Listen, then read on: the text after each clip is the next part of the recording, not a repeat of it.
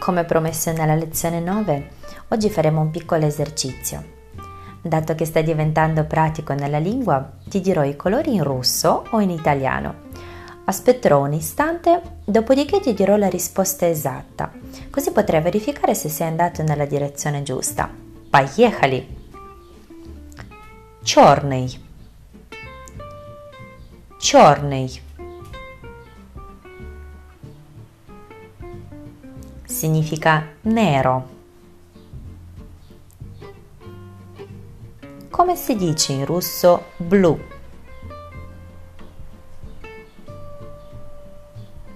Ottimo lavoro, si dice синий. Синий. Коричневый. Коричневый.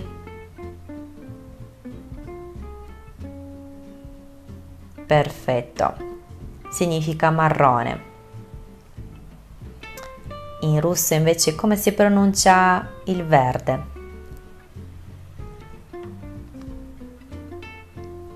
Esattamente. Si dice zielonej, zielonej. Invece che cosa significa оранжевый? Оранжевый.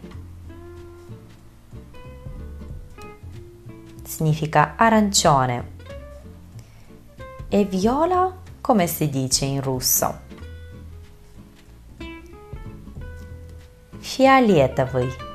Фиолетовый. Invece, come si traduce? Красный. Красный. Esatto, significa il rosso. Белый, белый, bianco. Invece giallo, come lo diresti in russo? Желтый, желтый. E il grigio come lo diresti in russo? Serei. Serei. Invece zalatisti? Zalatisti? Che cosa significa? Oro.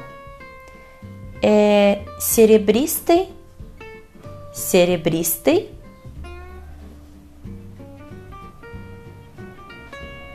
argentato. Как прошло? che significa com'è andata? Как прошло? Молодец! Sono sicura che sei andato alla grande.